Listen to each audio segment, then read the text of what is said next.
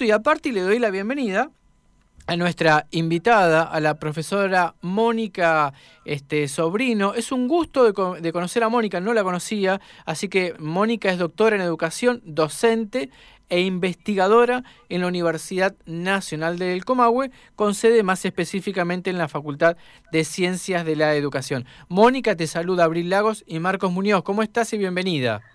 Hola, buenas tardes. Gracias por la invitación. Eh, no, de nada. Gusto poder estar en un nuevo espacio. Bienvenida. Así que bueno, gracias, nos vamos a disfrutar en la charla. Por supuesto. Bueno, te cuento, y ya lo sabés, pero lo, recordamos también a la audiencia, la semana pasada conversamos con Mariana Ferrarelli porque ella, vos y Karina León estuvieron eh, participando de un encuentro con tono reflexivo, entiendo, sobre eh, la universidad híbrida, ¿no? los desafíos pedagógicos. la verdad que yo Digo, este es un tema que además nosotros lo venimos trabajando, pero en la medida que sumemos voces que nos ayuden a pensar qué es esto de la universidad híbrida y de los desafíos pedagógicos que entendemos que lo estamos transitando a medida que los experimentamos, ¿no? Digo, y está Mónica acá en Comahue, habíamos hablado antes con el decano de la Facultad de Informática que tiró interpretaciones y análisis o reflexiones muy interesantes, pero vemos que vos sos doctor en educación, así que bienvenida. Comencemos reflexionando con vos también, o sigamos con vos. Dale, dale.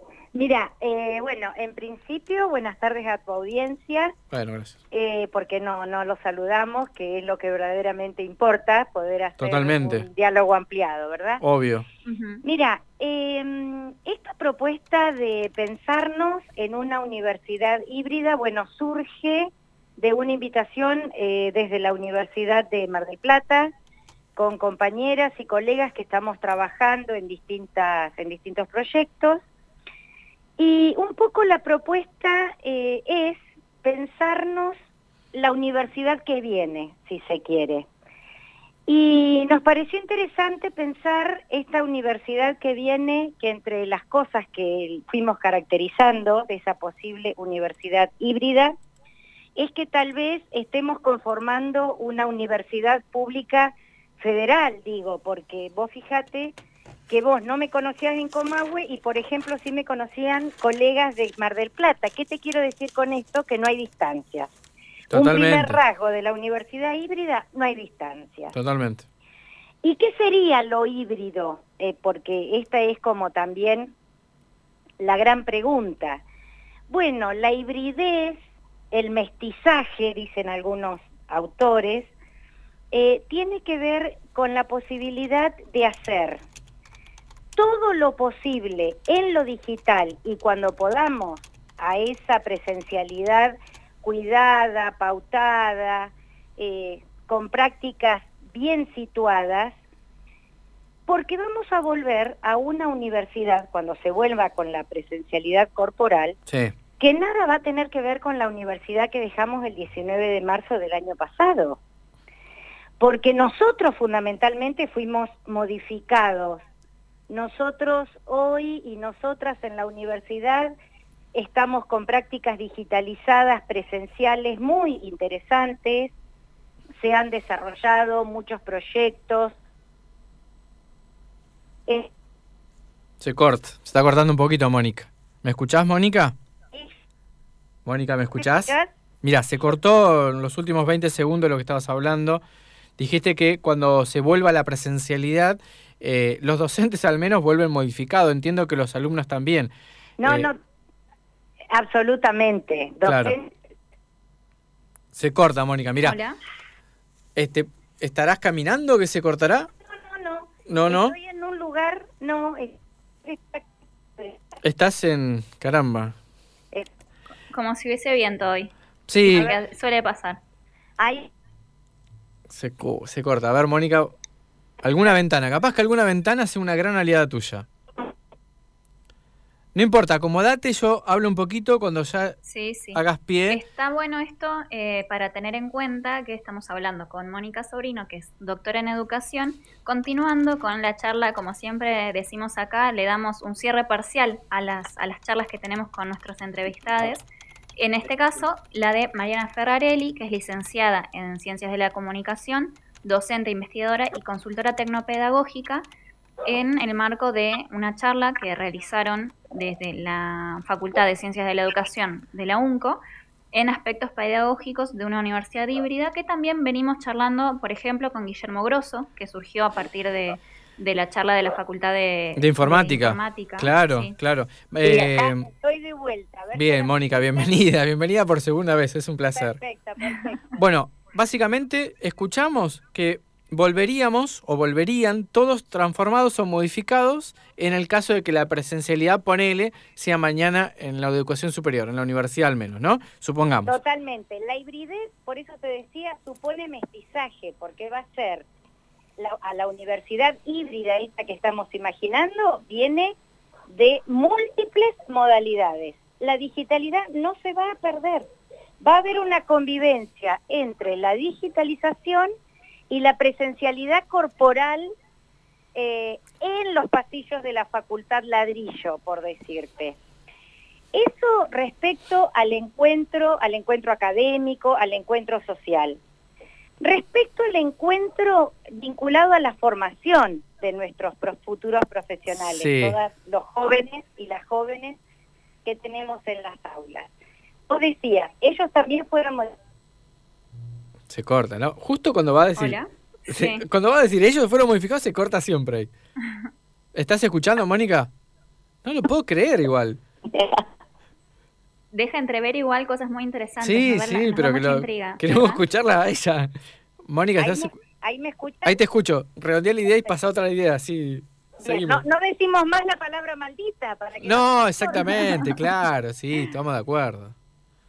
Bien, ahora, eh, entre las cosas que nosotros estuvimos intercambiando en, la charla con las compañeras de la Universidad de Mar del Plata, es que eh, hay algo que estos escenarios, digamos, tenemos una perspectiva a favor y otra en contra. La a favor es, eh, bueno, todo lo que se logró en términos de propuestas, como te decía, estos escenarios ubicuos, o sea, lo, como esa posibilidad de conectar. De conectarse sería desde cualquier lugar. Sí. Eh, bueno, la ubicuidad como... no, no puedo creer. Mira, Mónica, estamos teniendo... Eh, vamos a hacer una cosa. Le voy a pedir a Flavio, nuestro, a nuestro operador, que te saque de línea, que corte y que te vuelva a llamar y a ver si en esta segunda instancia tenemos mejor suerte, porque no alcanza a desarrollar una idea de 30 segundos y se nos corta. Y es una pena porque está hablando de un tema muy importante, está dando una reflexión además eh, y contando la experiencia y que se nos corte, nada, nos quedamos con las ganas y la audiencia también.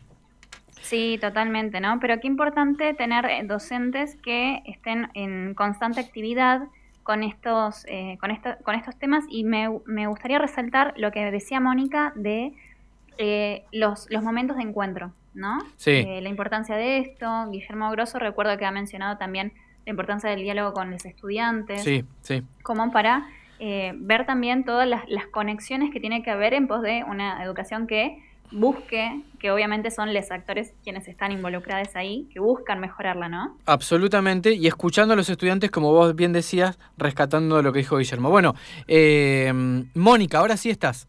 Sí, estoy, acá estoy, acá estoy. Bien, seguimos, seguimos, no nos damos por vencidos. No, no, no, no, no, no, por supuesto, bueno, la ubicuidad tiene esto también, que ahí vendría la debilidad, ¿ves? La debilidad es que tenemos que pensar la inclusión, la inclusión eh, no solo desde el punto de vista de las posibilidades pedagógicas, de las posibilidades de la interrelación de distintas áreas de conocimiento, totalmente, sino las posibilidades materiales. También. Eh, a nivel país, el tema de la conectividad de calidad a Internet no es igual, no es equitativa, y esto es un pendiente que nos queda en esta universidad híbrida. Claro. Vale decir, cómo pensarnos en contextos de digitalización, pero con calidad de conexión. Porque sin calidad de conexión no hay universidad posible, te diría, en este momento, y también reconocer que nos ha quedado una población estudiantil muy importante, desgranada, por fuera de los, de los escenarios universitarios. Sí, y además en el caso de ustedes que están en, la, en, la, educación superior, prestar atención, deben estar, me imagino, prestando atención a lo que sucede en los últimos años de nivel medio, lo que está sucediendo, porque Total. eso va a tener una repercusión inmediata en ustedes en el próximo año, ¿no es cierto?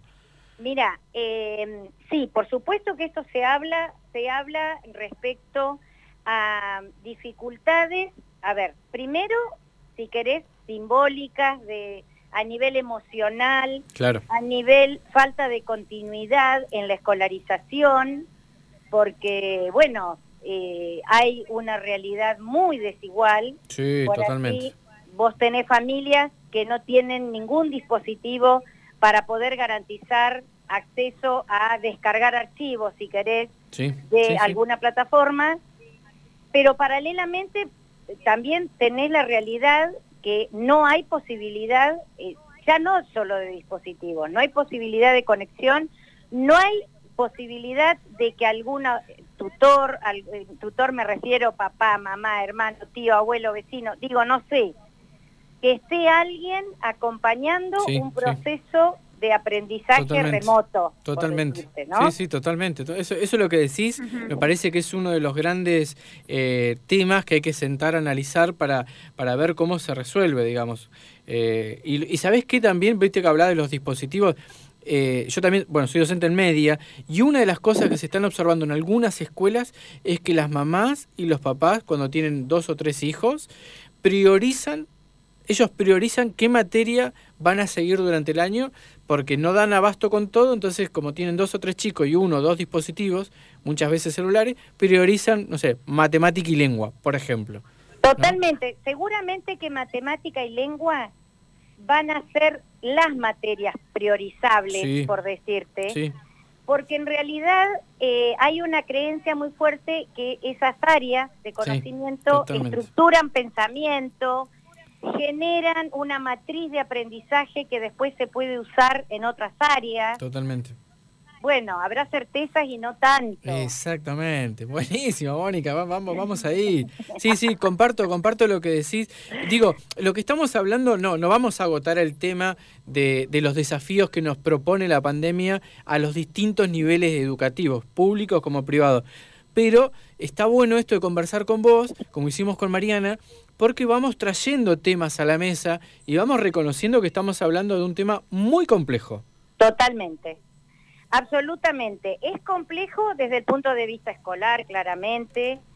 Eh, no estaría definiéndose aún eh, un, políticas públicas, si Claro. querés, localizadas, regionales o provinciales o municipales o nacionales respecto a eh, qué hacemos ante determinados contextos adversos, qué hacemos como oportunidades para, por ejemplo, los sectores de ruralidad dispersa que tiene, Sí. suponte, nuestro país, que tiene en muchísimos lugares ruralidad dispersa, bueno, había en su momento eh, escuelas secundarias, sobre todo, rurales virtuales.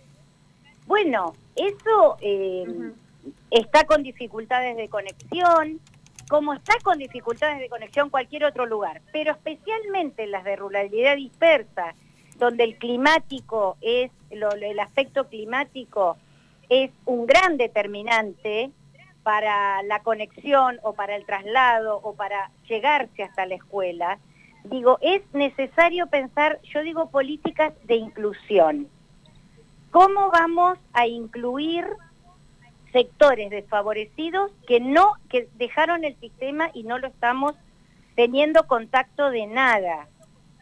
Eh, ni siquiera priorizando. Bueno vamos por matemáticas o por lengua. Sí, sí. no nosotros tenemos una población desgranada en el sistema muy importante y bueno es necesario que haya alguna definición eh, respecto a acciones a seguir para incluir nuevamente esas infancias, esas adolescencias, porque además hay que garantizarles el derecho a la educación, claramente. Sí, totalmente, totalmente. Igual esto, viste, que ha puesto de manifiesto que el derecho a la educación para algunos sectores realmente está en una situación crítica porque observamos a partir de ahí que las familias están pasando una situación económica, desempleo, salarios muy bajos, precarización laboral eh, y, otros, y otros componentes. Por ejemplo, la semana pasada estuvimos hablando con un vecino de Valentina Norte Rural, acá en la ciudad de Neuquén, en la zona de la meseta, donde 1.200 familias no tienen gas.